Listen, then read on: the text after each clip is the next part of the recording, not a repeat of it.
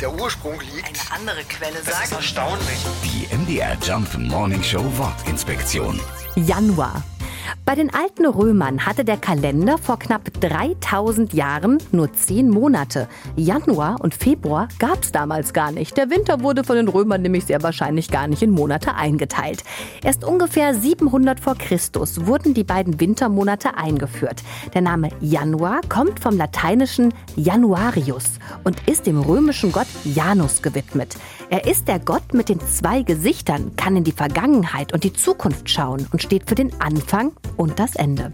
Es gibt aber auch noch eine andere Übersetzung. Janus ist im Lateinischen auch die Tür, so wie sich im Januar zu Beginn eines neuen Jahres viele Türen fürs neue und hoffentlich schöne Jahr öffnen. MDR Jump Morning Show Wortinspektion. Jeden Morgen um 6.20 Uhr und 8.20 Uhr und jederzeit in der ARD Audiothek.